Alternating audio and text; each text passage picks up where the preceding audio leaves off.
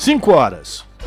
Começa agora Jornal Brasil Atual, edição da tarde. Produção em parceria com Brasil de Fato. As notícias que os outros não dão. Movimentos populares, política, direitos humanos, economia, mundo do trabalho, cultura e prestação de serviço. Jornal Brasil Atual. Edição da tarde. Olá, hoje é sexta-feira, sextou, pessoal, dia 3 de junho. Eu sou Rafael Garcia, junto com a Larissa Borer. Bem-vinda mais uma vez, apresentando o Jornal Brasil Atual, edição da tarde. E estas são as manchetes de hoje. Pesquisa IPESP divulgada nesta sexta-feira mostra que no primeiro turno das eleições Lula tem 45% dos votos, contra 34% de Jair Bolsonaro. Na nova pesquisa, o pré-candidato Ciro Gomes cresce um ponto percentual, de 8% para 9%. A candidata da terceira via, Simone Tebet, aparece com 3%, mesmo patamar da pesquisa anterior. Ministro Nunes Marques diz que vai enviar para a segunda turma do STF os processos nos quais ele derrubou decisões do Tribunal Superior Eleitoral e favoreceu deputados ligados ao presidente Jair Bolsonaro. Professor da Universidade Federal de Minas Gerais afirma que a eleição presidencial atesta que há uma divisão social no Brasil. Disputa entre Lula e Bolsonaro não é mais sobre partidos, mas entre grupos sociais que lutam por direitos e reconhecimentos. Comissões da Câmara reúnem sugestões e cobranças às autoridades para pôr fim às ameaças do garimpo ilegal em terras Yanomami. Fiocruz detecta 25 casos de uma cepa da variante Omicron no Rio Grande do Sul. A cepa recombinante XQ apresenta uma mistura do genoma de duas linhagens do vírus da Covid.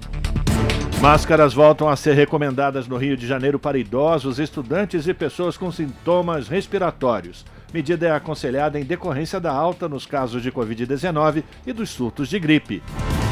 Pesquisa científica perdeu mais de 80 bilhões de reais no orçamento nos últimos sete anos. Mesmo com a recomposição feita pelo Congresso, pesquisadores reclamam da falta de ação do governo. Preços da Petrobras no querosene de aviação sobem 11,4% e empresas do setor reclamam da política de precificação da estatal. Câmara aprova a PL de Bolsonaro que permite penhora de casas de famílias inadimplentes por bancos. O projeto cria o marco legal das garantias de empréstimos e altera a lei sobre a não penhora de imóveis. São 5 horas e 3 minutos, horário de Brasília. Participe do Jornal Brasil Atual, edição da tarde, por meio dos nossos canais nas redes sociais. No Facebook, facebook.com barra Rádio Brasil Atual. No Instagram, arroba Rádio Brasil Atual. No, no Twitter, arroba RA Brasil Atual. Ou se você preferir, pelo WhatsApp, o número é 11 9 6893 7672.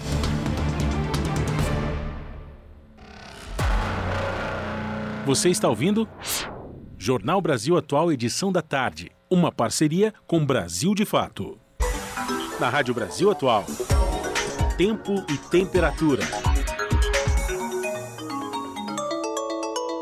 Sextou! A tarde desta sexta-feira aqui na capital paulista é de tempo nublado. Os termômetros marcam 23 graus neste momento. Tem previsão de chuva para hoje. Durante a noite e a madrugada vai chover moderadamente e é uma chuva mais generalizada. A temperatura cai, ficando na casa dos 15 graus na madrugada. Sexta-feira chuvosa na região do ABC Paulista. Neste momento, 16 graus. Ventinho já está mais gelado. Em Santo André, São Bernardo do Campo e São Caetano do Sul, o período da noite e da madrugada ainda será chuvoso, com temperatura na casa dos 14 graus. Chuva intensa e constante. Em Mogi das Cruzes, o final da tarde desta sexta-feira está nublada, agora 16 graus. Na região de Mogi também tem previsão de chuva com intensidade moderada a forte nos períodos da noite e da madrugada, chuva mais generalizada. E a temperatura fica na casa dos 14 graus durante a madrugada. E em Sorocaba, interior de São Paulo, a tarde desta sexta-feira também está nublada e ventinho mais gelado, neste momento 23 graus. Em Sorocaba, embora tempo bem fechado, não tem previsão de chuva para hoje. O período da noite e madrugada continuam nublados, com temperatura na casa dos 15 graus. Logo mais eu volto para falar como fica o tempo neste final de semana. Na Rádio Brasil Atual, Está na hora de dar o serviço.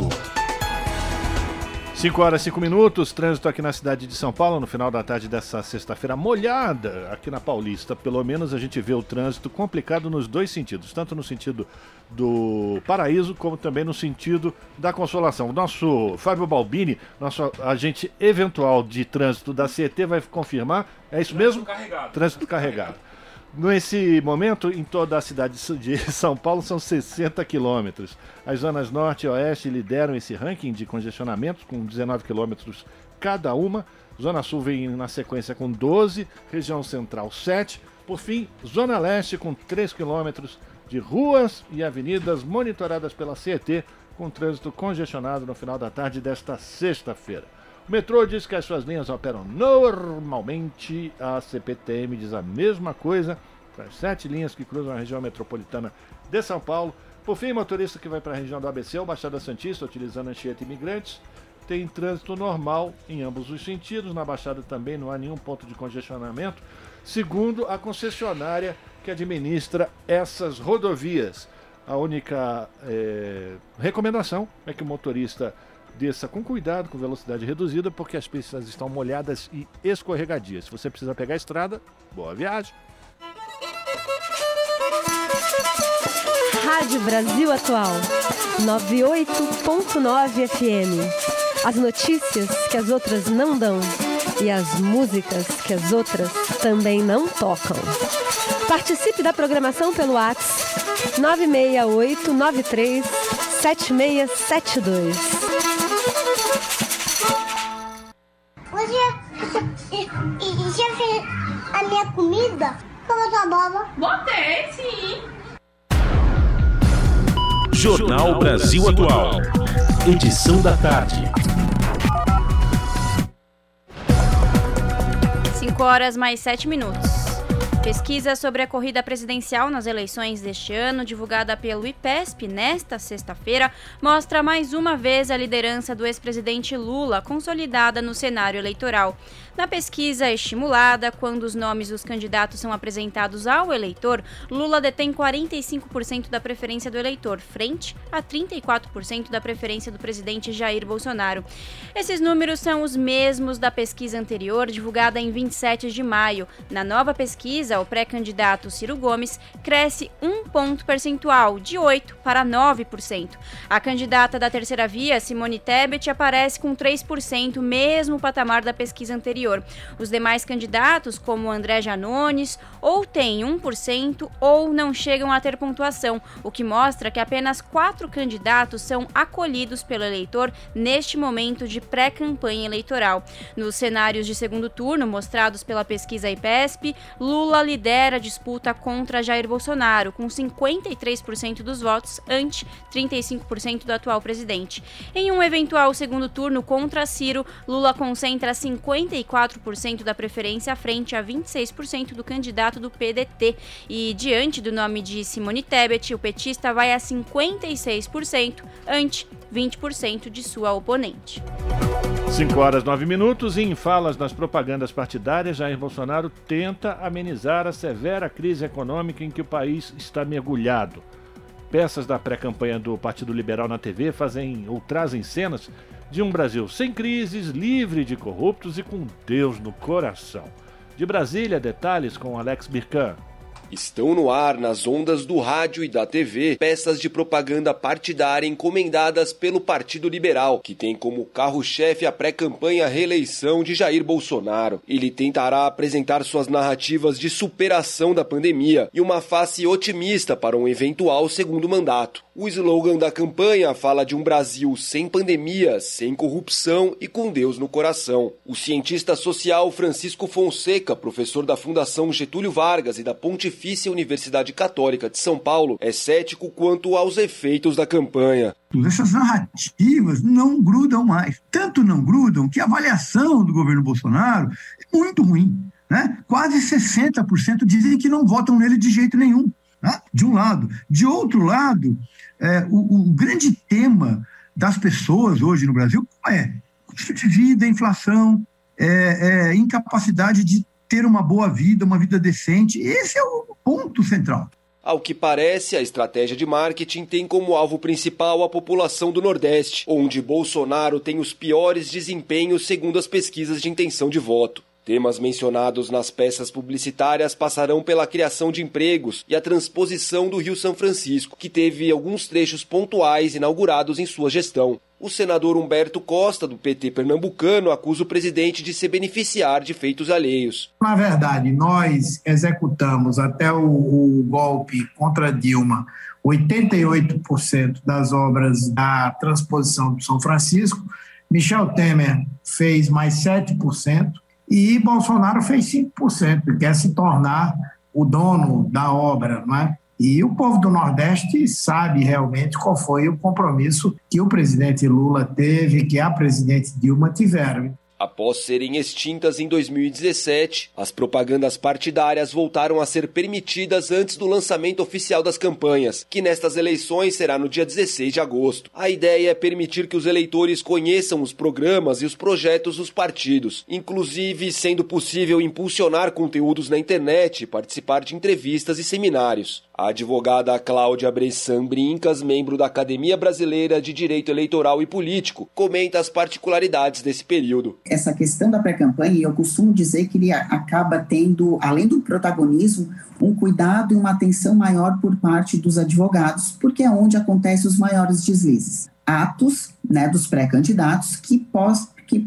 acabam gerando uma campanha eleitoral antecipada ou até uma questão de abuso de poder econômico ou político e que podem gerar uma ação de investigação é, judicial. Para estes conteúdos, há regras claras, inclusive contra a disseminação de mentiras e notícias falsas. Mesmo assim, juristas reconhecem as dificuldades da justiça eleitoral em coibir e mesmo punir candidatos à presidência que eventualmente ultrapassem os limites estabelecidos. Também fala-se muito sobre a vantagem competitiva de todos os políticos que buscam a reeleição. O principal adversário de Bolsonaro na corrida presidencial e favorito segundo as pesquisas, Lula também já está com peças de propaganda partidária no ar e tem buscado se contrapor às decisões do atual governo, especialmente na economia. Para alguns especialistas, dentre os desafios do ex-presidente, Talvez o maior seja buscar votos dos conservadores e liberais que rejeitam Bolsonaro. Para isso, acreditam que ele deve reforçar o resgate dos anos dourados do país e seu lado mais pacificador. É no que aposta Fonseca. Acho que o próprio casamento do, do ex-presidente Lula, que é um casamento evidentemente privado, mas com dimensões públicas. E tem clara no casamento do Lula. O amor venceu. Né? Foi isso que rapidamente, né? As próprias redes sociais, o presidente colocaram, o amor venceu. Isso significa que, olha, isso é família. É isso que nós propomos, e não armas, e não violência. De Brasília para a Rádio Brasil de Fato, o Alex Mirkan. São 5 horas 13 minutos. E o ministro Luiz Edson Fachin, presidente do Tribunal Superior Eleitoral, afirmou hoje que estão em xeque no país as liberdades públicas e a eficácia da escolha popular.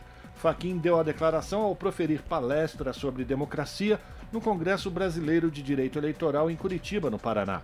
O presidente do TSE tem feito constantes discursos a favor da democracia e em defesa do processo eleitoral brasileiro e das urnas eletrônicas. Fachin não citou Jair Bolsonaro no discurso, porém o chefe do executivo tem feito ataques frequentes à justiça eleitoral. Sugeriu, por exemplo, que militares façam uma apuração paralela de votos, tese já rechaçada pelo presidente do Congresso Nacional, o senador Rodrigo Pacheco. agora, no Jornal da Rádio Brasil Atual, vamos conversar com a Clara Assunção, que é repórter do portal da Rede Brasil Atual. Oi, Clara, bem-vinda, tudo bem? Olá, Larissa, tudo bem sim? Boa tarde, boa tarde também para o nosso ouvinte e que nos acompanha. É isso. Clara, qual é o destaque do portal da Rede Brasil Atual que você traz hoje para as ouvintes e os ouvintes do jornal?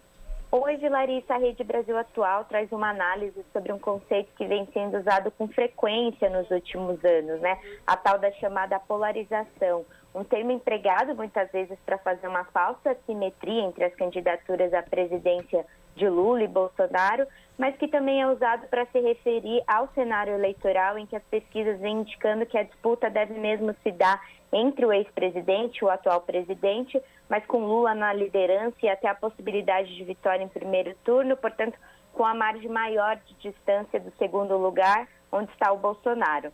E a gente traz essa análise feita nessa sexta pelo diretor da Quest Pesquisa e Consultoria, o Felipe Nunes, em que ele aponta em que é uma divisão que não é meramente política no campo dos partidos, mas que há nitidamente uma divisão social. E ele explica isso, Larissa, com base em dados parciais divulgados por ele, da 11ª rodada da pesquisa Genial Quest sobre as intenções de voto dos brasileiros para a eleição presidencial que ocorre daqui quatro meses. Essa pesquisa deve ser divulgada na próxima quarta-feira, dia 8, né, na semana que vem, mas o que os dados parciais já mostram é que quando se compara por região, raça, sexo, renda, religião, fica claro uma clivagem social que contrapõe os eleitores de Lula aos de Bolsonaro. Cada conjunto desses eleitores pertence a grupos sociais diferentes e eles também pensam de formas opostas. Uhum. É, por exemplo, segundo o diretor da consultoria, que é também especialista em pesquisa de opinião em redes sociais, esse levantamento da Genial Quest atesta que a região do Nordeste vota em Lula e o Lula também tem a preferência eleitoral dos mais pobres, aqueles que ganham até dois salários mínimos, assim como dos católicos e das mulheres brasileiras. Ele tem metade das intenções de voto entre esse eleitorado feminino, assim também como da população preta, em que 69% votam massivamente no pré-candidato do PT. Enquanto que, por outro lado, Larissa, falando, por exemplo, no quesito raça, a população branca se divide nas intenções de voto para presidente. 39% indicam o petista, enquanto 37% falam no candidato do PL. A mesma coisa entre homens, 39% apontam Lula e 42% mostram intenção de voto em Bolsonaro. E na região sul do país, o atual presidente ele tem 41% dos votos, enquanto o ex-presidente tem 39%, por exemplo. E o Felipe Nunes diz que essa polarização social fica mais clara quando a gente opõe, por exemplo, católicos e evangélicos. Como eu comentei, o Lula é preferência dos católicos, mas entre os evangélicos o Bolsonaro tem mais votos, 47% contra 30% de Lula. Os ricos também se dividem, mas tem uma preferência maior para o Bolsonaro, que tem ali 43% das intenções de voto, contra 36% do ex-presidente. O que ele explica, né, Larissa, com base em todos esses dados por recorte, é que as eleições desse ano estão opondo dois Brasis. Eu vou até abrir aqui a aspa dele. Se alguém tinha dúvida, esses dados mostram que a polarização política se transformou em polarização social. Então, de acordo com ele, a disputa não é mais entre os partidos no Brasil, mas esse, entre esses grupos sociais que lutam por direitos e reconhecimento, Larissa. É exatamente isso. Essa questão social, né? Isso não é novidade, né, Clara? Desde as eleições de 2018, entre os ricos, a preferência ainda é por Bolsonaro, como você mesmo explicou, e já entre os pobres, com até dois salários mínimos, a escolha pelo ex-presidente Lula. E essa pesquisa né, trouxe outros traços que também é interessante a gente avaliar em relação à raça, religião, região e ponto de vista, né? E um outro dado que a pesquisa aponta que, eu, que é muito interessante a gente avaliar, a gente pensar nele, é a, a diferença entre os eleitores e na, na, em relação ao ponto de vista, né? Em relação à melhoria do Brasil nestes quatro anos. Entre a população bolsonarista, todo 28% acha que está tudo ótimo no Brasil, né, Clara? É isso mesmo, Larissa. Você até comentou, esse processo não é novo. Eu fui atrás de outras análises que mostram que, na verdade, essa clivagem social nas preferências eleitorais, ela acontece desde 2006, na verdade, né? Se a gente pega as eleições, é, por exemplo, as duas em que o, que o Fernando Henrique Cardoso disputou e é, antes e depois disso a do Lula, né, que ele, o primeiro mandato do, do ex-presidente Lula, é, a, ali se a gente é, fizesse as, as, pesquisas eleitorais com base nesses recortes sociais, uhum. é, tanto o FHC quando ele ganhou quanto o Lula quando ganhou em 2002, eles tinham a preferência em, em qualquer um desses segmentos sociais. Mas como você lembrou, é, desde 2018 isso se acirrou mesmo, mas ele é um processo que vem desde 2006 e o PT vem se consolidando com, com eleitorado de mulheres, jovens, pessoas de baixa renda, ensino fundamental e de moradores do Nordeste. E além disso, tem também esse, essa outra questão que a pesquisa vem apontando, que a, cada um percebe de formas diferentes o que vem acontecendo no país. Você lembrou da questão da, da economia, né? Mas foi também chamada a atenção, e isso deve ser um ponto que é, vai pesar sobre o eleitorado de uma maneira geral, a condução do governo federal desde 2020 até agora, no meio da pandemia, né? Até 85% dos eleitores do Lula acham que as decisões tomadas por Bolsonaro foram equivocadas. Mas se a gente avalia na fatia dos eleitores do atual presidente, 16% é, dos eleitores apenas concorda com essa, com essa afirmação de que o Bolsonaro não agiu corretamente na pandemia, Larissa. Exatamente. Bom, é isso, né? Para conferir na íntegra essa reportagem e ter acesso a outros conteúdos, acesse o site do portal redebrasilatual.com.br. Clara, muito obrigada, bom final de semana e até a próxima. Obrigada para você também, um abraço. Falamos aqui com a repórter Clara Assunção no jornal Brasil Atual. 5 horas 21 minutos e a Comissão de Direitos Humanos vai acompanhar as investigações de casos de violência política e violência policial. Entre os casos está o da ex-deputada que desistiu de concorrer ao Senado por causa de ameaças. Da Rádio Senado, Rodrigo Rezende traz as informações. A Comissão de Direitos Humanos do Senado fará uma série de diligências para acompanhar as investigações de casos de violência policial, como as operações em comunidades no Rio de Janeiro e outros fatos filmados e divulgados nas redes sociais. Os senadores também vão se reunir com pessoas e instituições vítimas da chamada violência política. Humberto Costa, presidente do colegiado, citou o caso de Manuela Dávila, ex-candidata à vice-presidência. A ex-deputada federal Manuela Dávila, do Partido Comunista do Brasil, informou de que estaria abdicando de ser candidata ao Senado Federal nas eleições de 2022. E a principal alegação é o conjunto de denúncias, de ameaças, de intimidações que ela tem sofrido e que sua família em particular tem sofrido também. As datas das diligências e as localidades ainda serão definidas pelos integrantes da comissão. Da Rádio Senado, Rodrigo Rezende. Agora 5 horas mais 22 minutos. O ministro Cássio Nunes Marques pretende enviar para a segunda turma do Supremo Tribunal Federal os processos nos quais ele derrubou decisões do, tri do Tribunal Superior Eleitoral e favoreceu deputados ligados ao presidente Jair Bolsonaro. A segunda turma é composta por cinco dos onze ministros que integram a corte: o próprio Nunes, André Mendonça, ambos indicados pelo presidente, Gilmar Mendes, Ricardo Lewandowski e Edson Fachin. Nesta quinta-feira, Nunes suspendeu as cassações dos mandatos do deputado deputado estadual Fernando Francischini, do União Brasil, e do deputado federal Valdevan 90, do PL. Outros integrantes do Supremo consideram péssima a decisão de Cássio, vista como um gesto ao Palácio do Planalto. As duas liminares em favor dos deputados aliados do presidente devem abrir um novo embate entre o STF e Bolsonaro. E o programa As Entrevistas de ontem contou com a participação de Lilian Schwartz. A historiadora, antropóloga e professora Lília falou sobre a importância das cotas raciais para o enfrentamento das desigualdades no país. O programa, comandado pelo jornalista Juca Kfouri, tratou também sobre outros temas, como o aumento do autoritarismo no Brasil e a pandemia de Covid-19. Acompanhe. Vou lá, tá? Racismo e branquitude foram temas presentes na conversa entre Juca Kfouri e Lilia Schwartz no programa Entrevistas desta semana. Antropóloga, historiadora, professora da USP e da Universidade de Princeton, nos Estados Unidos, Lilia tem se dedicado ao estudo e defesa das questões de igualdade racial, posicionamento que mudou ao longo dos anos. Em 2006, foi uma das signatárias do Manifesto contra as Cotas Raciais, documento divulgado por diversos intelectuais que se opunham ao PL das cotas e ao PL do Estatuto da Igualdade Racial.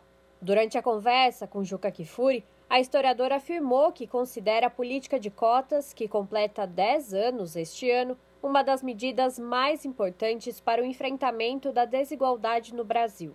Em 2018, o número de estudantes pretos e pardos nas universidades e faculdades públicas ultrapassou o de brancos pela primeira vez, segundo a pesquisa Desigualdades Sociais por Cor ou Raça no Brasil, publicada pelo IBGE. Quais seriam as políticas que eu considero mais relevantes. Uma delas é a política de cotas. E eu posso dizer isso com grande tranquilidade, porque a princípio eu não lutava pelas políticas de cotas e hoje sou totalmente favorável. Eu penso que políticas de cotas são políticas que uh, colocam, destroem uma grande. A segunda, depois do mito da democracia racial, o segundo mito que foi criado foi o mito da universalidade, ou seja, dos princípios universais.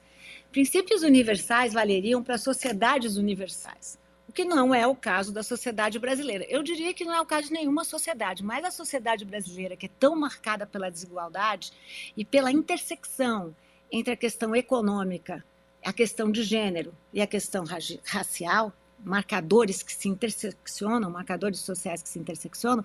Nessa sociedade, então, falar em universalismos é construir um segundo mito. Portanto, as políticas de cotas que visam desigualar para depois igualar, que são políticas provisórias, né, na sua construção, na sua ideia, foram, foram e são fundamentais para o Brasil. O avanço do fascismo e do nazismo no Brasil e no mundo também pautou a conversa entre Juca Kifuri e a historiadora, antropóloga e professora. Em livro publicado em 2019, Lilia Schwartz expõe as raízes autoritárias e retrógradas do Brasil, que nos levaram ao resultado das últimas eleições presidenciais. Para a historiadora, Bolsonaro é apenas sintoma de uma sociedade odiosa, que se reflete, por exemplo, na defesa do armamento da população, ainda que sete em cada dez brasileiros rejeitem a ideia de que as armas trazem maior segurança, conforme pesquisa Datafolha. Então, essa armamentação sabemos o que, no que levará.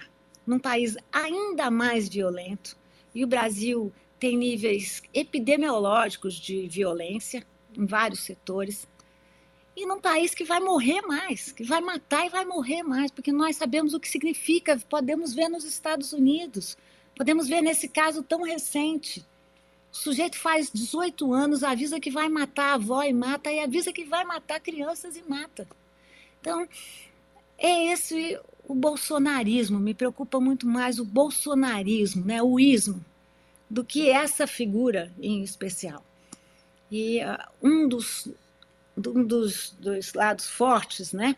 Se a gente pensar aí no iceberg, uma das pontas do iceberg, o iceberg, o Juca tem toda a razão, é essa política a favor ah, das armas no Brasil. Em seu mais recente livro, de 2020, Lilia Schwartz, ao lado de Heloísa Mugel, trata de outro capítulo da história, a gripe espanhola. As professoras propõem uma reflexão sobre traços da pandemia de 1918 que se repetem neste século, a partir da crise sanitária enfrentada pelo mundo desde 2020. Eu também diria que nós não entramos no novo século XXI porque nós não resolvemos essa questão. A questão da pandemia. Né? Ou seja, no momento que estamos conversando aqui, os números da Covid voltam a preocupar em São Paulo. O governo de São Paulo lançou um novo protocolo pedindo para que voltemos a usar máscaras em recintos fechados. Então vamos pensar. O século XX veio com essa pecha toda de, da ciência, que a ciência não tinha limites, não havia travas. E o que está acontecendo conosco? Né? Ou seja, estamos nós prisioneiros da ciência e da maneira como nós habitamos o planeta. Falávamos dos indígenas. Será que a pandemia não veio nos mostrar um pouco como nós esticamos a corda do nosso planeta até um ponto que nós não controlamos mais? Porque a pandemia não, atingiu os animais, que estão muito bem, obrigada, né? felizes até. Atingiu esses animais chamados seres humanos, humanidade. O programa Entrevistas vai ao ar todas as quintas-feiras, às nove e meia da noite. É possível rever os programas anteriores no canal de YouTube da Rede TVT. Júlia Pereira, Rádio Brasil Atual e TVT. 5 horas mais 29 minutos.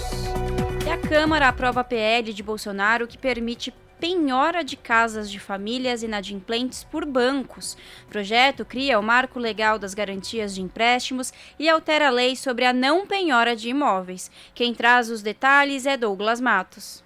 A Câmara dos Deputados deu aval nesta quarta-feira para que bancos e instituições financeiras possam penhorar o único imóvel de uma família para quitar dívidas. A medida faz parte de um projeto de autoria do governo Bolsonaro que cria o Marco Legal das Garantias de Empréstimos e altera a lei em vigor que trata sobre o tema. Pela legislação em vigência, uma família não pode perder a casa por dívidas se ela for seu único bem. Atualmente, a habitação só pode ser usada como garantia de financiamento do próprio imóvel e leiloada em caso de inadimplência de financiamento público. Outros casos de penhora, de acordo com informações da agência Câmara de Notícias, dependem da decisão judicial e do valor do imóvel. Agora, com a aprovação do texto que segue para o Senado, será permitido que as instituições bancárias penhorem a casa de uma família em qualquer situação na qual o imóvel seja dado como garantia real, mesmo quando a dívida for de terceiro. O PL foi aprovado na noite da última quarta-feira por 260 votos favoráveis ante 111 contrários. Nesse caso, todos de partidos da centro-esquerda e esquerda, como PT, PSB, PDT, PSOL, PCdoB, PV e Rede. Da Rádio Brasil de Fato, com informações da agência Câmara de Notícias e reportagem de Clara Assunção da Rede Brasil Atual em São Paulo, locução Douglas Matos. São 5 horas e 32 minutos e trabalhadores de qualquer setor que tenham recursos no Fundo de Garantia por Tempo de Serviço poderão utilizar até 50% desse saldo para comprar ações da Eletrobras no processo de privatização da empresa. É a mesma mutreta que o governo fez na hora de vender as ações da Petrobras. Lembram disso? O valor mínimo para aplicação é de 200 reais por trabalhador. As reservas de saldo poderão ser feitas entre hoje e a próxima quarta-feira, junto à instituição administradora escolhida e autorizada pelo trabalhador. E a Petrobras aumenta preço do querosene de aviação em 11,4%. Empresas do setor reclamam de política de precificação da estatal. As informações com Tâmara Freire. A Petrobras elevou o preço médio do querosene de aviação em 11,4%. O combustível é utilizado por aviões de grande porte e o reajuste deverá impactar no valor final das passagens aéreas, que já subiram 9,48% no mês de abril, de acordo com o IBGE. A correção foi anunciada nesta quinta-feira, mas está valendo desde quarta. Em nota, a Petrobras afirmou que os preços de venda do querosene buscam o equilíbrio com o mercado internacional e acompanham as variações do valor do produto e da taxa de câmbio para cima ou para baixo. Além disso, a companhia explicou que os preços de comercialização são ajustados mensalmente, segundo fórmula contratual negociada pelo setor. No entanto, segundo a petroleira, o mercado brasileiro de combustíveis é aberto à livre concorrência e não existem restrições legais, regulatórias ou logísticas para que outras empresas atuem como produtores ou importadores do combustível. Em resposta ao novo aumento, a Associação Brasileira de Empresas Aéreas divulgou uma nota em que protesta contra a precificação total do combustível em dólar, já que a produção nacional do querosene de aviação é superior a 90%. De acordo com a ABAR, o preço praticado no país chega a ser 40% superior ao da média global. E de 1 de janeiro a 1 de junho, o combustível já acumula alta de 64,3%. Ainda segundo a associação, o querosene de avião corresponde a mais de dois terços dos custos totais da companhia, o que explica o reflexo no preço das passagens. Da Rádio Nacional no Rio de Janeiro, Tâmara Freire.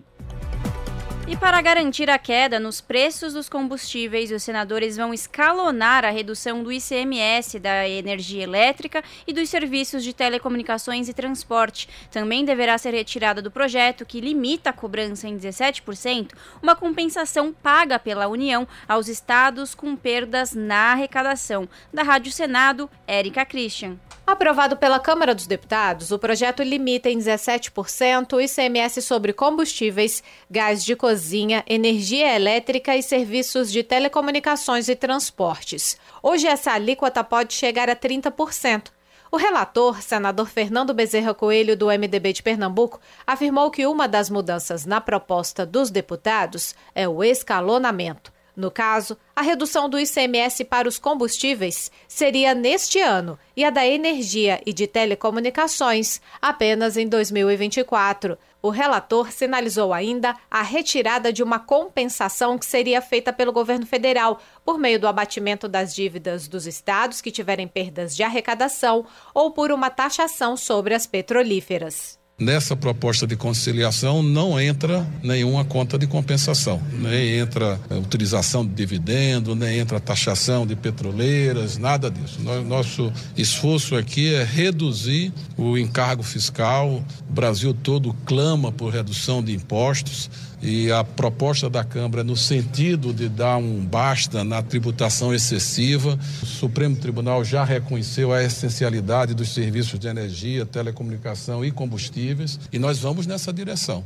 O presidente do Comitê Nacional de Secretários da Fazenda, Décio Padilha, afirmou que os estados estariam dispostos a prorrogar até dezembro o congelamento da cobrança do ICMS sobre combustíveis e alertou que o projeto que limita em 17% o imposto estadual sobre bens considerados essenciais poderá impactar os repasses para a saúde, educação e municípios. Em média, 70% de tudo dos estados é o ICMS. E combustíveis é 20% desse todo de ICMS. Então, é uma coisa muito sensível, até porque a Constituição obriga que 25% da arrecadação do ICMS vá para a educação, no mínimo 12% para a saúde e outros 25% que nos confunde com o da educação vai para os municípios. Então é um tributo da federação. O presidente do Senado, Rodrigo Pacheco, deverá se reunir com os governadores antes da votação do projeto, prevista para o dia 14 de junho. Se aprovadas as mudanças, a proposta voltará para a Câmara dos Deputados. Da Rádio Senado, Érica Christian. Plenos poderes o jogo de forças na política brasileira, trocado em miúdos pelo jornalista Rodrigo Viana, comentarista político do Brasil de Fato. 5 horas e 37 minutos. Rodrigo Viana, seja muito bem-vindo aqui ao Jornal Brasil Atual. Tudo bem com você? Tudo bom, Rafa. Boa tarde a você, a Larissa, a todas e todos que nos acompanham. Semana passada eu falei aí, então hoje de volta, um prazer conversar com vocês. Alegria nossa também, a gente sentiu sua falta. Rodrigo, vamos falar sobre os principais fatos dessa semana. A gente pode começar pelo ex-presidente Lula, porque as pesquisas vão consolidando cada vez mais a vitória do ex-presidente Lula em todos os, enfim, em todos os cenários. O que, que na sua opinião, está levando a essa consolidação, o Lula sendo favorito em qualquer uma das pesquisas que se apresentam hoje no país? Olha, é curioso realmente a gente notar que é, houve uma mudança. Né? Aliás, os dois primeiros meses do ano havia ah, ah, sido registrado um aumento leve nos índices do Bolsonaro. A gente se lembra, quando o Moro se retira da disputa, o Bolsonaro sobe 4, 5 pontos. E a partir de março, abril, é um outro movimento. Aí, uh, março, abril não, eu diria que abril e maio. Abril e maio é um outro movimento. Aí é o Lula que se consolida e sobe em várias pesquisas. O que aconteceu nesse meio do caminho? A consolidação da chapa Lula-Alckmin, o lançamento dessa chapa, que foi muito elogiado, foi feito de maneira muito profissional. O Lula teve uma fala muito ponderada e o Alckmin ali se manifestou de maneira muito enfática, né, aderindo realmente ao Lula, dizendo que para mudar o país é com o Lula. Acho que aquilo ali deu muita confiança. Para quem estava meio na dúvida, ah, será que eu vou com o Lula? Deu confiança. Então, de um lado, o lançamento de uma chapa feita com sobriedade, com racionalidade, com emoção também, mas principalmente tentando baixar a fervura desse país que o Bolsonaro coloca o tempo todo em agitação, né? Então, um lançamento sóbrio, uma chapa para pacificar o Brasil, ainda mais Lula e Alckmin, né? O Alckmin até brincou com aquela história de chuchu, né? É um sujeito que não é das, das grandes vibrações, é um sujeito da calma, né? Sim. E o Lula, um, um líder popular, mas que mostra também uma, uma, uma maturidade muito grande. Então teve isso e teve o casamento do Lula com a Janja, que muita gente, inclusive nós, analistas, jornalistas, que só olham para o discurso, para a coisa oficial, gente, a emoção fala muito alto no, no, no, no, Brasil. Então quando você tem um sujeito que em vez de apostar no ódio, aos 75, 76 anos, está apostando numa nova relação, duas vezes viúvo, né, o ex-presidente Lula, é, e está apostando no amor. Aquelas cenas foram muito bonitas, correram as redes sociais e consolidaram. Aí não, não passa pela racionalidade, né, Rafa? Não é assim um discurso é, armado. É uma coisa assim, a imagem fala mais do que qualquer coisa. O sujeito está lá casando, apostando no, no, no futuro, na, na, paz e no amor, literalmente. Né? Então, lançamento da chapa, o casamento. E olha, esta semana agora, ah, muito emocionantes as cartas né, que foram lidas nesse evento em São Paulo, a leitura de cartas que as pessoas escreveram quando o Lula estava preso. Então aquilo traz muita esperança também. É, uma parte do Brasil apostou fundo na retomada da esperança. E acho que o Lula vai consolidando a, a sua campanha nesse diapasão. É, é como se fossem duas línguas diferentes. O Bolsonaro fala uma língua que é da agressão, é dessa agitação permanente nas redes. As pessoas, inclusive, cobram que o Lula faça igual. E o Lula não tem que fazer igual. O Lula está propondo uma outra agenda, uma outra maneira de lidar, inclusive com as redes sociais e com a, e com a política no Brasil. Resultado está aí. O Datafolha com uma vantagem estrondosa semana passada, e esta semana outras pesquisas consolidaram a mesma coisa. Tem aí a XP e PESP que saiu hoje, o Lula com 45 a 34 no primeiro turno, e no segundo turno o Lula sobe 8 pontos, 53 a 35. O Bolsonaro quase não sobe do primeiro para o segundo turno, porque ele bateu no teto, viu, Rafa? A impressão que a gente tem é que o Bolsonaro é esse um terço aí, entre 30% e 35%, é o que ele tem, e a rejeição é muito alta. Então, é, o Lula está muito perto. Se o, alguns votos do Ciro forem para o Lula no primeiro turno, ele liquida já no primeiro turno, viu? Sem dúvida. E eu queria exatamente levantar esse ponto, porque tão importante quanto a consolidação da vantagem do ex-presidente Lula sobre os seus adversários, mostra também a diminuição da taxa de rejeição que o Lula apresentava, né? Isso também é muito importante, principalmente nessa reta que a gente vai agora cada vez mais acirrando, né? Esse, esse embate político, né, o Rodrigo? Exatamente. Alguns jornalistas, é, inclusive, comparam a rejeição que o Lula tem agora aquela rejeição que ele teve em 2002, a taxa de rejeição, né? Na primeira eleição que o Lula ganha, a taxa de rejeição dele estava nessa faixa dos 40%. Porque o Lula, ah, antes, né, no passado, mais antes de ser presidente, tinha aquela coisa, é um líder radical, imagina. Ah, é, é um perigo para o país. Então ele, ele, ele tinha uma rejeição um pouquinho mais alta. Em 2002, ele consegue baixar a rejeição para a faixa dos 40%, mostrando que ele tem programa, mas ele é um negociador, não é um incendiário, né? e agora ele volta para aquela taxa de rejeição de 40% que era de 2002, enquanto o Bolsonaro tem 60% de rejeição. Então, é uma diferença muito grande. Essa diferença de 20 pontos é a diferença que eles têm no eventual segundo turno, né? É isso que está mostrando, uh, aliás, estão mostrando todas as pesquisas. Exatamente. Rodrigo, boa tarde, tudo bem? Tudo bom, Lari. É, Rodrigo, o reflexo dessas pesquisas é um Bolsonaro receoso, né? É nítido que Bolsonaro está com medo, medo de perder as eleições, medo de ficar sem gasolina, sem diesel, e agora vem com essa de declarar é, estado de calamidade. Rodrigo, como que você avalia todo esse cenário? É uma forma de ganhar estabilidade também? A gente pode falar é, em trapaça? Claro, ele está apostando na trapaça. Muito, eu, eu, acho que é um termo muito, muito, muito adequado, viu, Lari?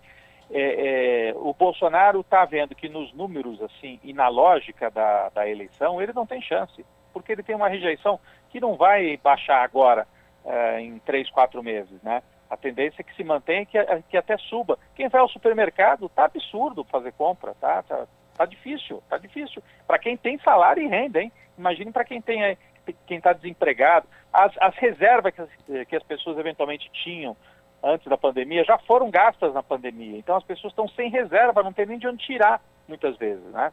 Então o Bolsonaro, observando esse cenário de rejeição e de Lula muito forte, começa a apelar, né? E está ameaçando, né? Dizem assim, é, vários, várias informações vêm de Brasília de que os assessores do Planalto cogitam essa ideia, decretar estado de calamidade pública, que daí ele pode dar uma banana para as regras de orçamento e estourar e gastar bastante para tentar recuperar um pouco da popularidade em ano eleitoral. É, o estado de calamidade, para quem não sabe, né, é, numa guerra, numa pandemia, né, no início lá da pandemia, quando o país ficou completamente parado, ali cabia estado de calamidade. Agora não. Agora, se fizer uma forçação de barra para, na calamidade, poder é, mexer no orçamento sem as regras normais que o orçamento impõe. A calamidade existe, né? É, é, inconscientemente, ao falar disso, o Bolsonaro reconhece que existe uma calamidade no Brasil. E o nome da calamidade é Jair, né? E essa calamidade precisa ser superada em outubro nas urnas. E por falar em outubro nas urnas, a gente percebe mais uma vez, né, Rodrigo, a grande mídia, a mídia hegemônica, tentando ainda cevar um nome pro da, da, chamada é. terceira via, né? Então começam a apostar, a colocar fichas na, na Simone Tebet, mas ela não decola. E hoje, inclusive, Rodrigo, eu ouvi comentaristas de emissoras, é, enfim, ligadas a, ao Grupo Globo de Comunicação, já, inclusive, alisando o Ciro Gomes. Tipo, ah, o Ciro Gomes subiu, olha, o Ciro Gomes pode ser uma alternativa, olha. Será que vamos transformar o Ciro Gomes agora nessa terceira via? É, é, é eles estão ali entre o Ciro e a Simone Tebet, até porque os outros foram rifados, né? O Moro desiste, o Dória desiste, então duas alternativas, Moro e Dória, saíram do caminho. O Ciro, de todos esses, é o mais sólido realmente, que a gente tem que reconhecer que o Ciro tem aí um eleitorado que é cirista mesmo, é, não é grande, né? Mas também não é 1%. É algo ali próximo dos 8%, entre 8% e 10%, dependendo da pesquisa. Se você, se você somar Ciro, Simone Tebet e os outros menores que estão aí, o Janones e tal, está mais ou menos 12%, entre 12% e 15%. Se o Lula tiver uma diferença de 15% para o Bolsonaro, significa que dá para ganhar no primeiro turno. Então, qual que é hoje o, o medo da Globo? E isso está explícito, né, Rafa, na, na, nas falas, inclusive, do Merval Pereira, nos artigos. Não podemos deixar o Lula ganhar em primeiro turno. Sim. E aí o Lula vai sair muito poderoso da eleição. O esforço deles, eles sabem que Ciro e Simone Tebet não tem chance de ganhar. Mas se subirem um pouquinho, se o Ciro for a 10, a Simone Tebet a 5%, né? E subir, né, subirem mais um pouco, aí eles garantem que haja pelo menos um segundo turno. E aí o Lula vai ter que negociar, vai ter que sentar na mesa com o Globo, com o setor financeiro e com outros, para, uh, ah, enfim, negociar alguns pontos que eles vão querer impor ao Lula. Então, todo o esforço agora é levantar a bola da Simone Tebet, que eu acho difícil, porque ela vem de um estado pequeno, não tem grande tradição, o próprio partido dela, o MDB, não está muito afim de ter campanha presidencial. Eles querem garantir os mandatos de deputado e alguns governadores. A Simone Tebet é uma candidatura ali e que se crescer vai tirar voto é do Bolsonaro, não sim, do Lula. Né? Sim. A Simone, que é uma, ela pode tirar voto das mulheres conservadoras que não gostam do Bolsonaro, mas também são antipetistas. É uma margem pequena de crescimento, mas eu acho que eles apostam nisso não para ganhar, já desistiram, já jogaram a toalha em relação a uma terceira via que seja realmente viável para ganhar a eleição. Mas eles querem forçar um segundo turno para forçar o Lula a sentar na mesa com a família Marinho, com os bancos, etc. Acho que hoje essa é a aposta quando se pensa em Simone Tebet. E Ciro, você notou muito bem, começaram a trazer, a, a, encher a bola do Ciro, que é quem tem mais chance realmente de crescer, porque tem é, é um, um, já é mais conhecido, né? A Simone Tebet é uma completa desconhecida da maioria do povo brasileiro. Né? Bom, vamos ver então na próxima semana como é que esse, esse, esse jogo, essas peças se movimentam no tabuleiro político aqui no Brasil. E a gente tem você na semana que vem, na próxima sexta-feira, para fazer uma avaliação do que de principal acontecer. Agradecer aqui a tua participação, Rodrigo. Bom final de semana e até lá. Até lá. Obrigado, gente. Ótimo fim de semana. Conversamos com o Rodrigo Viana, comentarista político do Brasil de Fato, aqui no Jornal Brasil Atual.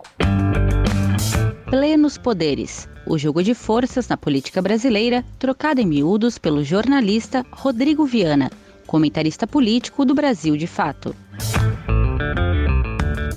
As notícias que os outros não dão. Jornal Brasil Atual. Edição da tarde. Uma parceria com Brasil de Fato. 5 horas mais 48 minutos. A Fundação Oswaldo Cruz detectou 25 casos de uma cepa da variante Omicron no Rio Grande do Sul. A cepa recombinante XQ apresenta uma mistura do genoma de duas linhagens do vírus da Covid. As informações com Tamara Freire.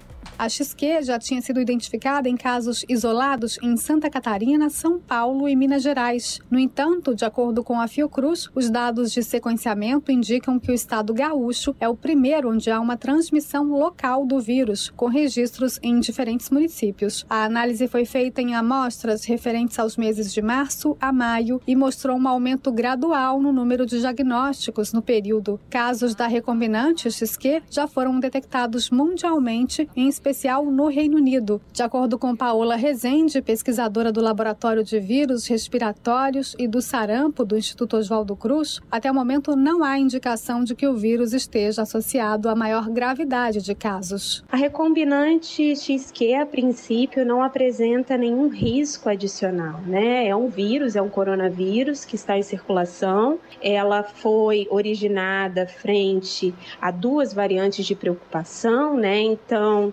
ela vem sendo detectada com um certo aumento de frequência, mas de circulação muito basal em alguns municípios ali no Rio Grande do Sul. Não está associado a casos graves, a, a casos de óbito, né? A pesquisadora ressalta, no entanto, que é necessário monitorar sua evolução, já que a nova cepa traz no genoma uma recombinação das duas linhagens da Omicron, que é considerada pela OMS, Organização Mundial da Saúde, uma variante de preocupação. Paola Rezende defende que é preciso manter as estratégias de controle já utilizadas para evitar o aumento de casos. As variantes recombinantes e linhagens, elas são coronavírus. E, e as estratégias de controle para isso é a vacinação, medidas não farmacológicas, evitar aglomerações, mesmo que não imposta pelos nossos governantes, né? É importante que a gente tenha consciência individual, por exemplo, utilização de transporte público. É importante que a gente use, né, a máscara para se proteger. E a máscara, né, ela protege não só contra o coronavírus, mas contra outras viroses respiratórias que estão em circulação. Além da XQ, casos pontuais de outras cepas recombinantes da Omicron também têm circulado no Brasil. Detectada no país a partir de novembro de 2021, de acordo com a Fiocruz, a Omicron atualmente responde por quase 100% dos casos em território nacional. Da Rádio Nacional no Rio de Janeiro, Fabiana Sampaio. 5 horas e 52 minutos e lá no Rio de Janeiro as máscaras voltaram a ser recomendadas para idosos, estudantes e pessoas com sintomas respiratórios. A medida é aconselhada em decorrência da alta dos casos de Covid-19 e também dos surtos de gripe. Mas quem vai trazer as informações é o Daniel Lamir. O prefeito do Rio de Janeiro, Eduardo Paes, do PSD, recomendou na quinta-feira, dia 2, que idosos, pessoas com comorbidades e estudantes das redes públicas e privadas de ensino passem a utilizar máscaras faciais contra a Covid-19. A medida foi tomada em decorrência da alta nos casos da doença e dos surtos de gripe. Eduardo Paz disse que nas últimas duas semanas aumentaram relatos de pessoas próximas cujos testes de Covid-19 têm dado resultado positivo ele disse, contudo, que o período mais frio do ano também tem proporcionado o aumento das síndromes gripais, a gripe comum, que, segundo ele, responde a 80% dos casos das pessoas que têm se testado. No encontro com jornalistas, o prefeito afirmou que a capital fluminense tem uma ampla cobertura vacinal e que não pretende impor nenhuma medida, como a obrigatoriedade do uso de máscaras. Eduardo Paz disse, porém, que há um aumento considerável de casos nas escolas e pediu aos responsáveis que enviem os estudantes de máscaras para as instituições de ensino. A prefeitura apresentou a situação epidemiológica da Covid-19 na cidade. Embora nas últimas oito semanas tenha sido registrado um aumento do número de casos confirmados da doença, o índice ainda é muito inferior ao observado em janeiro deste ano quando houve um pico de casos. Foram 184 mil casos de 9 a 15 de janeiro e agora são cerca de 5 mil registrados de 22 a 28 de maio.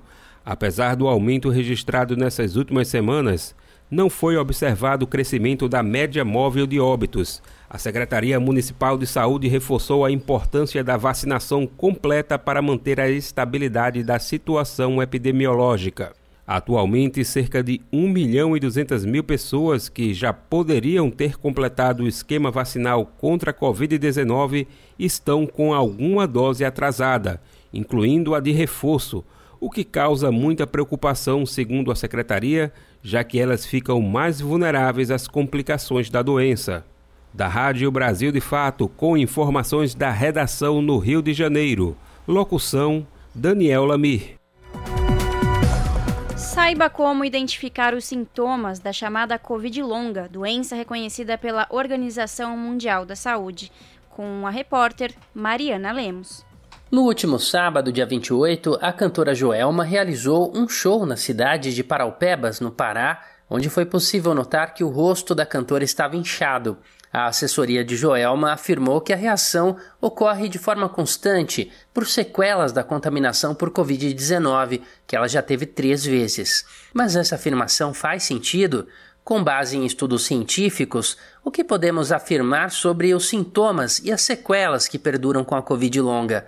Segundo estudo realizado pela Fiocruz, a Fundação Oswaldo Cruz, que avaliou os efeitos da contaminação pelo coronavírus ao longo do tempo, aproximadamente metade dos pacientes já testou positivo e possuem sequelas que podem perdurar por cerca de um ano ou mais. A Covid longa, também conhecida como pós-Covid, ganhou status de doença pela OMS, Organização Mundial da Saúde. Ainda segundo a pesquisa da Fiocruz, são 23 os sintomas principais que podem aparecer em casos da chamada Covid longa. O principal deles é a fadiga, que se caracteriza por cansaço extremo e dificuldade em realizar atividades de rotina. Entre os pacientes que participaram da pesquisa, mais de 35% relataram sentir o sintoma. Na sequência, vem tosse persistente, 34%, dificuldade para respirar, 26%, perda de olfato e paladar, 20%, e dores de cabeça frequentes, 17%. Além desses, foram registrados também insônia, ansiedade, tontura e trombose. Foi constatado pelo estudo que comorbidades como hipertensão arterial crônica, diabetes, cardiopatias, câncer, doença pulmonar obstrutiva crônica, doença renal e tabagismo ou alcoolismo podem aumentar a chance de sequelas. Segundo um estudo realizado pela Universidade Federal de Minas Gerais, podem também ser identificados sintomas como a falta de atenção e de foco, desatenção e falhas na memória. Já o sintoma relatado pela cantora Joelma não está na lista dos reconhecidos por especialistas como Covid longa, mas pesquisas indicam que pode sim haver uma relação com a doença. Segundo um estudo realizado pela Sociedade Brasileira de Dermatologia, pessoas que realizaram procedimentos estéticos, como por exemplo a harmonização facial, podem desenvolver uma inflamação na parte do corpo onde as substâncias dermatológicas foram aplicadas. Isso ocorre por conta da característica chamada imunogênica do preenchedor utilizado, ou seja, infecções respiratórias, bacterianas ou virais, inclusive a vacinação, podem, em alguns casos, estimular a resposta imune no corpo da pessoa, ocasionando os inchaços. De São Paulo, da Rádio Brasil de Fato, com reportagem de Mariana Lemos. Locução: Douglas Matos. Você está ouvindo? Jornal Brasil Atual, edição da tarde. Uma parceria com Brasil de Fato. 5 horas mais 57 minutos. A tragédia provocada pelas chuvas em Pernambuco deixou 128 mortos, a maioria deles em deslizamentos de barreiras no Grande Recife. O corpo da última desaparecida, uma mulher de 43 anos, foi encontrado em Camaragibe na manhã desta sexta-feira, encerrando as buscas dos bombeiros por vítimas do desastre. A tragédia, que é a segunda maior na história, na história do estado devido ao total de vítimas, deixou 9.300 e 31 cidades em situação de emergência. Nesta sexta-feira, voltou a chover forte e as ruas ficaram alagadas no Recife e em várias cidades da região metropolitana, como Olinda e Jaboatão, dos Guararapes, mas não houve registro de feridos ou vítimas. A pluralidade de ideias e a informação confiável nunca foram tão necessárias. Você que gosta do conteúdo jornalístico produzido pela Rádio Brasil Atual e pela TVT tem uma missão muito importante: dar o seu apoio para que nossa voz continue cada vez mais forte. Jornalismo independente, com responsabilidade com a notícia e com a democracia, só é possível com a participação e o apoio popular. Acesse o site catarse.me/tvt, faça a sua assinatura e nos ajude com sua contribuição. Rádio Brasil Atual e TVT. Compromisso com a notícia. Compromisso com você. Rede Brasil Atual, Rádio Brasil Atual, TVT e Brasil de Fato em defesa do consumidor. Em iniciativa conjunta com o Instituto de Defesa do Consumidor, apresentam IDEC Responde, com Igor Marchetti, especialista em direito do consumidor. Existem regras específicas para trocas de produtos essenciais que apresentem defeito, como fogão ou geladeira? Caso o consumidor adquira um produto considerado essencial, ou seja, geladeira, fogão, é possível que o consumidor exija imediatamente a troca, não tendo que se submeter ao prazo de 30 dias de assistência técnica que é previsto para produtos de qualquer outra qualidade. Então, o código prevê no artigo 18, parágrafo 3 que produtos dessa natureza pode ser feita a devolução do valor do, do produto ou a troca no prazo é, independentemente de cumprimento do prazo, pode ser feito imediatamente.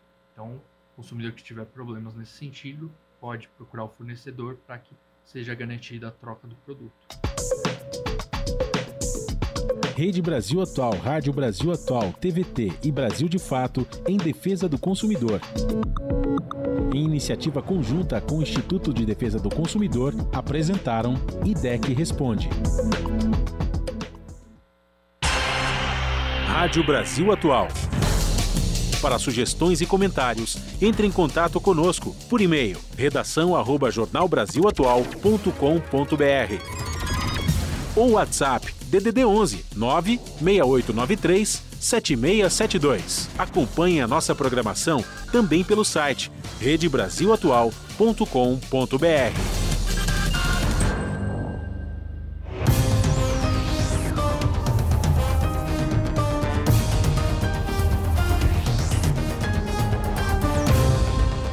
Seis horas, um minuto, vamos fazer aquele nosso contato esperto com a redação da TVT para a gente conhecer quais serão os destaques que fecham a semana do seu jornal. Sextou, Ana Flávia Quitério, apresentadora do seu jornal, trazendo os destaques. Tudo bem, Ana? Diga aí.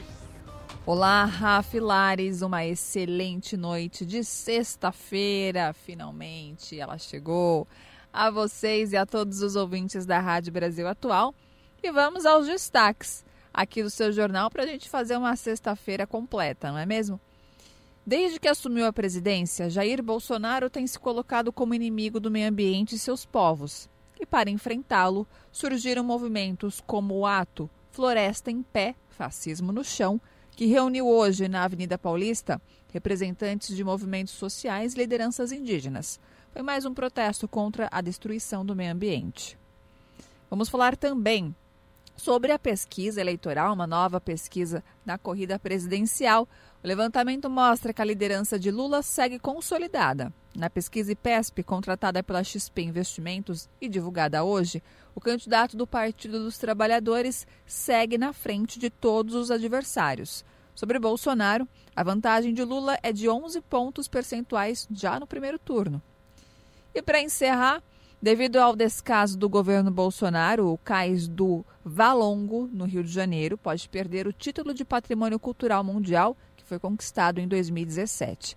Os órgãos federais não cumpriram compromissos assumidos com a Unesco para preservar o sítio arqueológico. Bom, essas e outras reportagens completas vocês conferem pontualmente às sete da noite comigo no seu jornal. Bom programa, Lares e Rafa. Beijão grande to para todo mundo e eu espero vocês. Até lá. Jornal Brasil Atual, edição da tarde. Uma parceria com Brasil de Fato. 6 horas mais 3 minutos. Conferência dos Oceanos pedirá mais ação por biodiversidade e contra a poluição plástica. Evento internacional começa no dia 27 deste mês em Lisboa. Acontece cinco anos depois da primeira edição, que foi realizada em Nova York. Da ONU News, mais detalhes com Lê da Letra.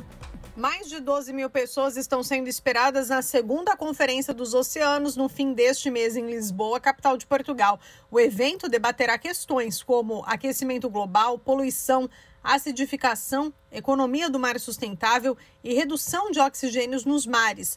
A conferência, organizada por Portugal e Quênia, ocorrerá de 27 de junho a 1 de julho Em entrevista ao Centro de Informação da ONU em Bruxelas, UNRIC, o subsecretário-geral da ONU para Assuntos Jurídicos, Miguel de Serpa Soares, que será o porta-voz do evento, falou sobre o que espera da conferência. Está em curso uma negociação muito importante no nosso tratado relativo à biodiversidade para lá das zonas de jurisdição nacional. O título parece muito complicado, mas isto quer dizer apenas os dois terços da superfície dos oceanos estão fora da jurisdição nacional pelo regime da Convenção de 1982 sobre o Direito Humano. É muito importante é, e é uma negociação muito trabalhosa, mas que está em curso. Outra discussão que começou há pouco tempo é a questão do plástico nos oceanos. Os meus colegas do Programa das Nações Unidas para o Ambiente começaram esta uh, discussão, os Estados-membros adotaram uma resolução em que se comprometem seriamente a um projeto de tratado específico para este assunto e, portanto, é um trabalho que não para.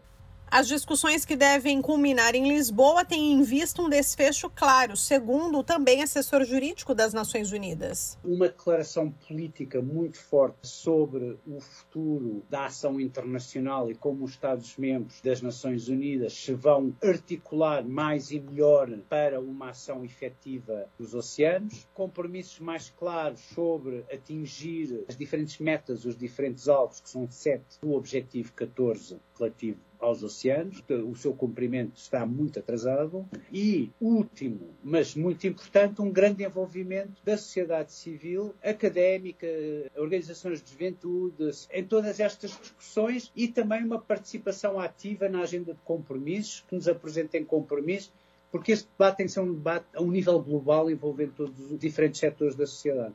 De acordo com a ONU, a urgência de se atuar para enfrentar os perigos dos oceanos é cada vez maior. Da ONU News em Lisboa, lê da letra. Jornal Brasil Atual, edição da tarde, agora 6 horas, 6 minutos e comissões da Câmara reúnem sugestões e cobranças às autoridades para pôr fim às ameaças do garimpo ilegal em terras Yanomami.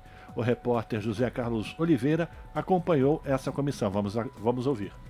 Representantes do Executivo e das Nações Unidas, além de procuradores e defensores públicos, apresentaram ações em curso e sugestões para acabar com a onda de ameaças à terra indígena Yanomami, alvo de garimpeiros ilegais, aliciamento sexual de mulheres e crianças e variadas formas de violência e doença. O debate ocorreu em audiência conjunta da Comissão de Direitos Humanos e da Comissão Externa da Câmara dos Deputados, que acompanha a situação dos Yanomami na região Waicá, em Roraima integrante do Grupo de Trabalho sobre Comunidades Indígenas na Defensoria Pública da União, Renan Sotomayor, lamentou que as ações do governo federal na região estejam atrasadas e só tenham ocorrido após ações civis públicas e decisões judiciais. Uma delas é a ADPF 709, arguição de descumprimento de preceito fundamental acatada pelo Supremo Tribunal Federal para obrigar a União a cessar crimes, investigar delitos e introduzir políticas públicas em sete terras indígenas, entre elas a Yanomami. Em 2020, nós fizemos o requerimento de medida cautelar à Comissão Interamericana de Direitos Humanos. É muito angustiante, tá? Em junho de 2022, o que a gente percebe é realmente uma omissão do Estado brasileiro.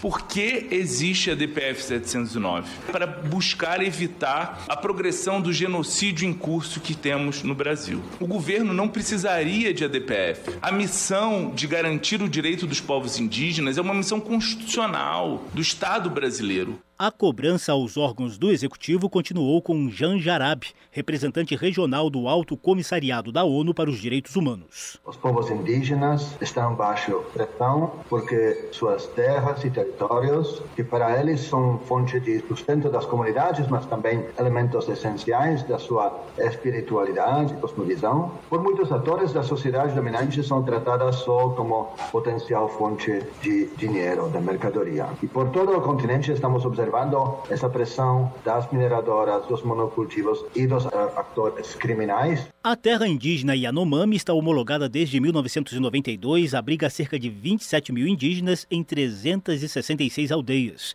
De forma geral, os órgãos federais citam dificuldades orçamentárias, de acesso e de logística para o pleno atendimento das necessidades da região. A Secretaria Especial de Saúde Indígena informou que mantém 37 polos e 77 unidades básicas em terras Yanomami. Representante da Fundação Nacional do Índio, Giovanni Pantoja, disse que desde 2019 foram reativadas quatro bases de proteção no rio Mucajaí e na Serra da Estrutura. A quinta base está em fase de instalação no rio Urariquera, para ampliar a presença do Estado, sobretudo no combate emergencial ao garimpo ilegal. Desde janeiro, a equipe da FUNAI, juntamente com a Força Nacional, já ocupa a região. Está faltando uma estrutura física? Tá, a gente está nesse processo de construção dessa base de proteção, mas a permanência do Estado está lá, na calha do rio. A Polícia Federal informou não ter estrutura nem atribuição constitucional para o policiamento ostensivo da terra indígena Yanomami. No entanto, é a instituição que investiga as violações ocorridas na região,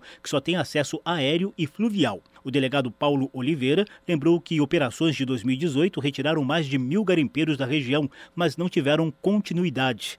Mesmo diante das dificuldades operacionais e de logística, a Polícia Federal conseguiu destruir ou apreender no ano passado até agora 31 acampamentos, 14 balsas, 14 mil litros de combustíveis, 4.250 quilos de mercúrio, quatro motosserras, três placas de energia solar e uma aeronave. Seis garimpeiros foram presos em flagrante. Oliveira ressaltou que o garimpo em terras indígenas pode ser claramente tipificado como crime com base nas leis de crimes ambientais e contra a ordem econômica. O delegado da Polícia Federal citou o plano de atuação para a região, que, segundo ele, está sendo elaborado pela CEOP, Secretaria de Operações Integradas do Ministério da Justiça. Esse plano tem um enfoque não apenas do combate ao crime, que é a parte da Polícia Federal, mas principalmente de fazer presente essa estrutura estatal na terra indígena Yanomami. A Polícia Federal abriu inquérito para investigar a denúncia de comércio de ouro por servidores públicos em troca de alimento e vacina para indígenas em terras Yanomami. No entanto, o delegado Paulo Oliveira informou que não houve confirmação do caso de estupro e morte de uma menina Yanomami de 12 anos de idade na aldeia Aracaçá, alvo de repercussão internacional. Segundo ele, também não teria havido má fé dos indígenas que denunciaram o caso, ainda em investigação. O procurador federal Alisson Marugal informou que o Ministério Público também apura a denúncia. Os fatos não foram confirmados, houve provavelmente uma junção de, de narrativas de episódios anteriores, porém o que nós constatamos é que é um, um processo de desestruturação social muito intensa. A face mais perversa desse processo é justamente a exploração sexual das mulheres da comunidade de Aracaçá, com relatos inclusive de suicídio de mulheres que foram é, então exploradas. Isso está em investigação ainda, o Ministério Público conduz uma, uma apuração paralela à Polícia Federal. Marugal sugeriu que, entre as estratégias de superação da série de ameaças aos Yanomami, seja incluída a disseminação da educação indígena para fortalecer os territórios étnico-educacionais,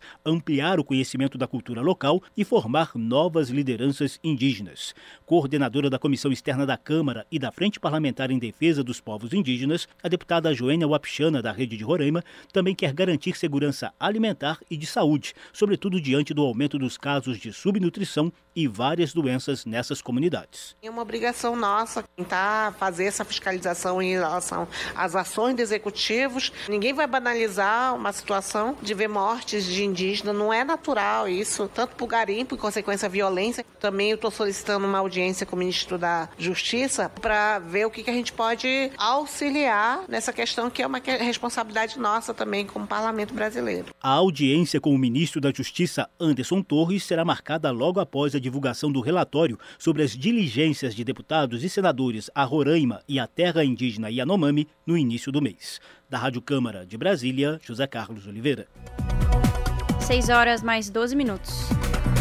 Governo Bolsonaro usa INCRA para fazer propaganda enganosa sobre titulação de terras. Segundo o Movimento dos Trabalhadores Rurais Sem Terra, a maioria dos documentos emitidos não garante propriedade definitiva das áreas assentadas. Mais informações com Daniel Lamir.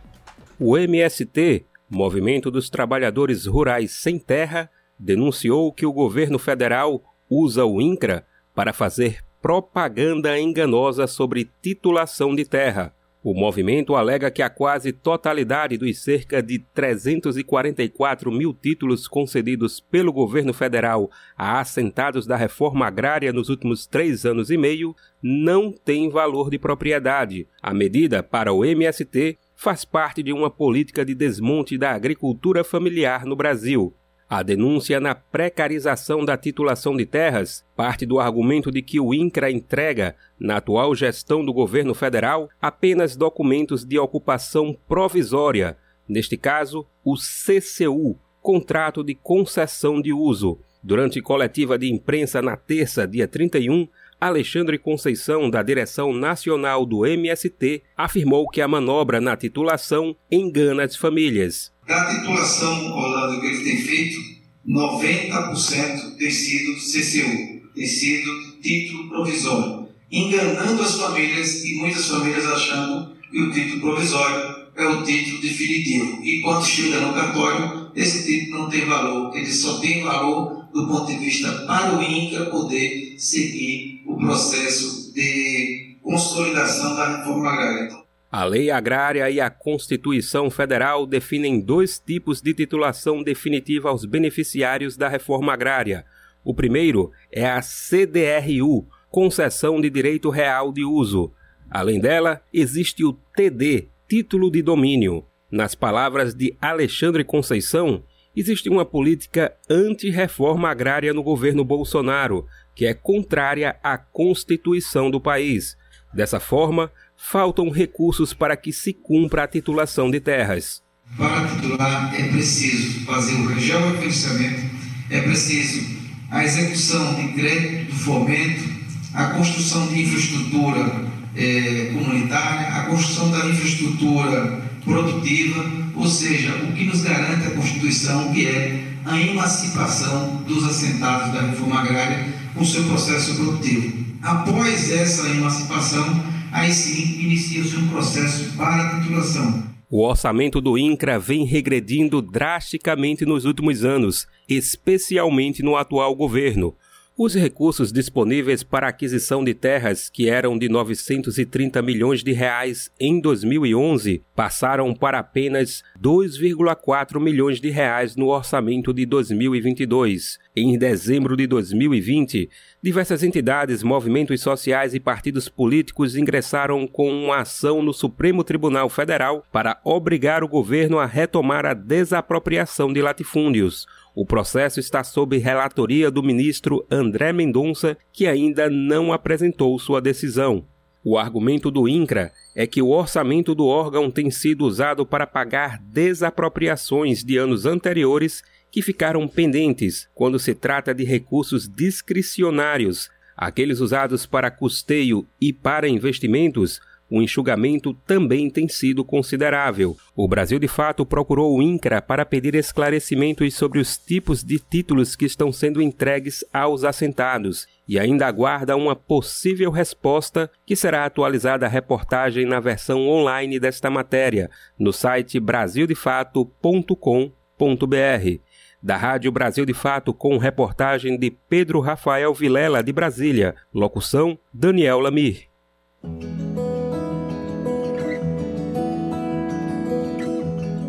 Momento agroecológico.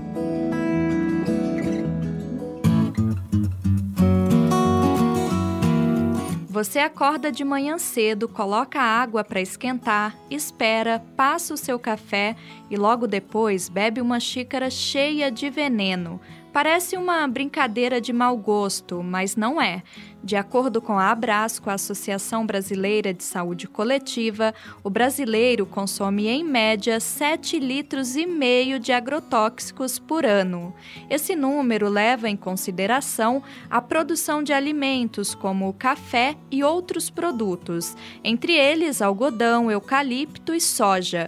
Mas você sabia que produzir café orgânico é possível e se tomar os cuidados devidos, o produtor pode ganhar mais e produzir quase a mesma quantidade do que se produzisse de forma convencional? Silvano Ragi Bellinelli é produtor e conta que logo percebeu que a bebida, que é uma paixão nacional, não combina com veneno. Sempre meu pai produziu café sem veneno, sem nada. Depois começou, nos anos 70 e tantos, começou a aparecer ferrugem e tal. Aí vieram os agrotóxicos, isso. Mas eu sempre convivi com meu pai produzindo café sem veneno. Aí depois eu comecei a jogar agrotóxico, tal, tal, mas vi que não era viável. Depois eu vi uma consciência, que meu pai produzia, eu também posso produzir. Então nós passamos para orgânico e porque a qualidade de vida é muito boa, o uso de agrotóxicos no Brasil começou a ser intensificado nas décadas de 60 e 70. Com um discurso de modernização do campo, a pressão da indústria do agrotóxico chegou até a produção de café na região do sul de Minas Gerais, onde Cássio Franco Moreira cultiva o grão. Apesar das pressões, ele insiste na produção orgânica. A tecnologia hoje para produzir café orgânico existe. Se for ver 20 anos atrás, era uma tecnologia que não existia. Hoje você existe, tem bastante controle biológico, tem uma série de insumos, né? Mas o que eu gosto também de falar é que não é só uma questão de substituição de insumos. Eu, particularmente, gosto de trabalhar muito nessa linha de tecnologias de processos, como você trabalhar mais com a natureza, no manejo do mato, na parte de arborização, os pontos positivos da produção orgânica são reforçados pelo agrônomo Lucas Musi, que atua na empresa de assistência técnica e extensão rural do estado de Minas Gerais. Acho que a primeira coisa é saúde mesmo. É, é diminuir o risco de intoxicar, se intoxicar a família e os trabalhadores que, que trabalham ali com, né, no café. Então, acho que a, a principal questão é essa Aí você melhora a saúde e você melhora ali o, o ambiente, né, que você trabalha também. E eu vejo que é, os produtores orgânicos, eles têm essa satisfação de ver que estão contribuindo, né, para isso, né, de ter um ambiente mais equilibrado, né, não só para eles, como para todo mundo, né. Silvano Bellinelli mostra como é possível acabar com o mato que compete com o café de maneira sustentável, e tudo isso sem veneno, utilizando o próprio espaço entre os pés de café para criar uma adubação verde. Ele ressalta que, além de servir de adubo, esse método acaba com o mato que tira nutrientes do café. a, a gente nota que, com o café convencional, com agrotóxico, inseticida, herbicida. A gente vivia muito com alergia, é, sempre teve tomate alérgico. Então, eu acho que tudo é devido ao veneno, herbicida, inseticida, agrotóxico, isso, glifosato. Então, aqui, nós estamos livres disso. Mas você pode apanhar um grão desse aqui, ó, sem medo. Você pode chupar ele, ele é docinho. Uhum. Não tem problema nenhum. Ele não tem agrotóxico. Você pode é, consegue, é, pôr ele na boca in natura aqui, sem processar. Parte da narrativa do agronegócio é produzir mitos em torno da produção sem veneno, entre eles a queda na produção de safra comparada ao uso de agrotóxico, argumento que o produtor Silvano Bellinelli rebate. Ele pode sentir um pouco no começo, mas logo logo ele recupera e a produção praticamente fica igual. Mas se ele cair a produção, porque cai 20% da produção, acontece que a aceitação dele no mercado e o preço que o, que o pessoal paga para a gente nele compensa tudo isso. Compensa a perca, compensa tudo. Tudo que você imaginar compensa. Você tem uma valorização por saca muito grande e o mercado está crescendo. A gente tem procura e a gente às vezes não dá conta das encomendas. Cássio Franco Moreira concorda com o colega Silvano eu, eu vejo que tem espaço para crescer, tem muitas empresas grandes querendo comprar café orgânico do Brasil. E não é só fazer orgânico, ele tem que fazer todo um trabalho de café especial, de buscar um comprador que queira essa história dele junto. Aí não vai ser um comprador, uma grande indústria que vai misturar tudo, que não vai saber quem é o produtor. É importante que o produtor tenha também essa característica e essa vontade né, de prestar mais atenção, porque você está trabalhando com a natureza, com processos vivos, diferentes do convencional. Cássio e Silvano conseguem produzir em média 30 sacos de café de 60 quilos por hectare, atingindo a média nacional de produção de café convencional. Com um manejo adequado, conseguem baixar o custo de produção da lavoura e aumentar o lucro da produção. Silvano é o produtor do café Muxoqueiro e Chico Amado, que são vendidos no Armazém do Campo de São Paulo e também do Rio de Janeiro.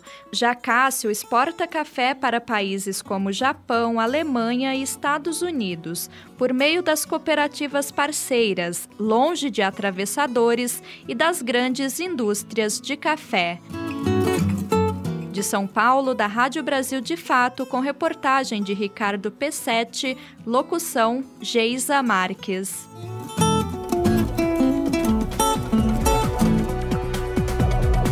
Jornal Brasil Atual, edição da tarde, agora são 6 horas 24 minutos. Vamos falar agora do governo argentino que busca aumentar impostos sobre as exportações para controlar a inflação. O presidente Alberto Fernandes defende medida para conter a alta dos alimentos e proteger o mercado interno, mas não tem o apoio do Congresso no país.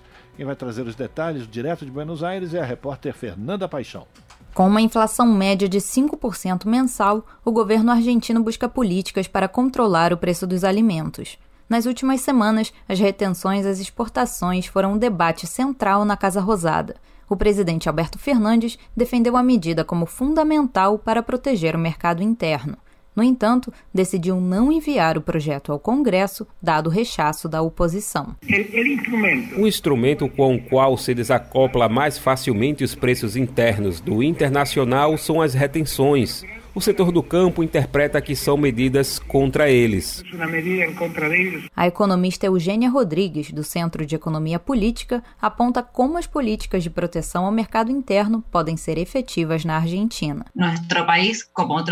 Nosso país, como tantos outros no mundo, tem um imposto de direito sobre as exportações relacionado às matérias-primas, o que produzimos e vendemos ao mundo. Nesse sentido, a retenção aparece como uma ferramenta com dois fins pontuais desacopla preços, ou seja, quando os preços aumentam em nível global, evita que o aumento se transfira de forma direta ao mercado local e que, em consequência, a população, os trabalhadores, paguem pelo que consomem diariamente ao preço vendido no exterior. Nos contextos da guerra na Ucrânia e da emergência climática, a crise alimentar surge como um problema mundial diagnosticado pela revista The Economist na semana passada. Nesse sentido, a Argentina não seria o único país a adotar medidas protecionistas sobre o mercado interno. A Índia, por exemplo, restringiu as exportações de trigo após uma onda de seca que afetou a colheita. No caso da Argentina, a inflação é um problema histórico e que demanda soluções de larga escala, é o que ressalta o economista Matias de Luca, do Centro de Estudos para a Recuperação Argentina. Hoje a perspectiva é de que a inflação seja de 5%, 5,5%. Isso gera uma projeção de que a inflação está navegando acima de 80% para esse ano. Esse é o principal problema porque impacta os salários de todas as pessoas e gera pobreza. Cada vez na Argentina o poder aquisitivo cai 1% aproximadamente 200 mil pessoas caem na pobreza. Não é um mero detalhe. O governo anunciou na última sexta-feira o aumento do valor salarial mínimo para a cobrança de imposto de renda. Dessa forma, os reajustes salariais em correção com a inflação não serão interpretados como um aumento e, em consequência, ficarão livres da carga tributária sobre o novo valor do salário. Para os especialistas, as medidas de controle da inflação devem atacar várias frentes para que sejam políticas efetivas. Nesse sentido, o controle sobre os preços ainda é uma batalha em curso na Argentina. De Buenos Aires para a Rádio Brasil de Fato, Fernanda Paixão. Na Rádio Brasil Atual, tempo e temperatura. De semana aqui na capital paulista será de tempo parcialmente nublado. No sábado tem previsão de pancadas de chuva com intensidade fraca a moderada no período da noite e madrugada. Chuva isolada, com máxima de 17 graus e mínima de 14 graus. No domingão, o sol já aparece entre nuvens e a temperatura sobe um pouquinho, máxima de 21 graus e mínima de 14 graus. Nas regiões de Santo André, São Bernardo do Campo e São Caetano do Sul, também vai chover no final de semana. No sábado, tem previsão de chuva com intensidade moderada durante todo o dia. Chuva mais generalizada que vai e volta. E o dia fica frio, com temperatura máxima de 16 graus e mínima de 13 graus. Domingo, na região do ABC Paulista, será um dia parcialmente nublado, com pequenas aberturas para o sol e sem previsão de chuva. A temperatura continua mais baixa, máxima de 19 graus e mínima de 13 graus. Mesma coisa no final de semana em Mogi das Cruzes. Sábado será um dia chuvoso, de tempo mais gelado, chuva com intensidade moderada que vai cair durante todo o dia, com máxima de 17 graus e mínima de 13 graus. No domingo, a chuva já cessa, o sol aparece entre nuvens e a temperatura dá uma leve subida, com máxima de 20 graus e mínima de 12 graus. E em Sorocaba, região do interior de São Paulo, o final de semana será de sol entre nuvens e sem previsão de chuva. Embora solzinho, a temperatura não sobe muito. No sábado, máxima de 21 graus e mínima de 14 graus. E no domingo, máxima de 23 graus e mínima de 14 graus. Bom final de semana a todos. Não se esqueçam de continuar usando máscara em locais fechados e completar o ciclo vacinal contra a Covid-19. Larissa Borer, Rádio Brasil Atual. E com esse recado da Larissa, a gente termina mais uma edição do Jornal Brasil Atual, que volta na próxima segunda-feira a partir das 5 da tarde. Você fica agora com o papo com o Zé Trajano, às 7 da noite pela TVT, tem o seu jornal e depois Central do Brasil. O Jornal Brasil Atual, edição da tarde, teve trabalhos técnicos dele, Fábio Balbini. Na produção, a Juliana Almeida e a Letícia Holanda. Apresentação, deste que vos fala Rafael Garcia, e os trabalhos de Larissa Borer, que volta na próxima sexta-feira. Gente, bom final de semana a todos. Fiquem bem, cuidem-se e até lá.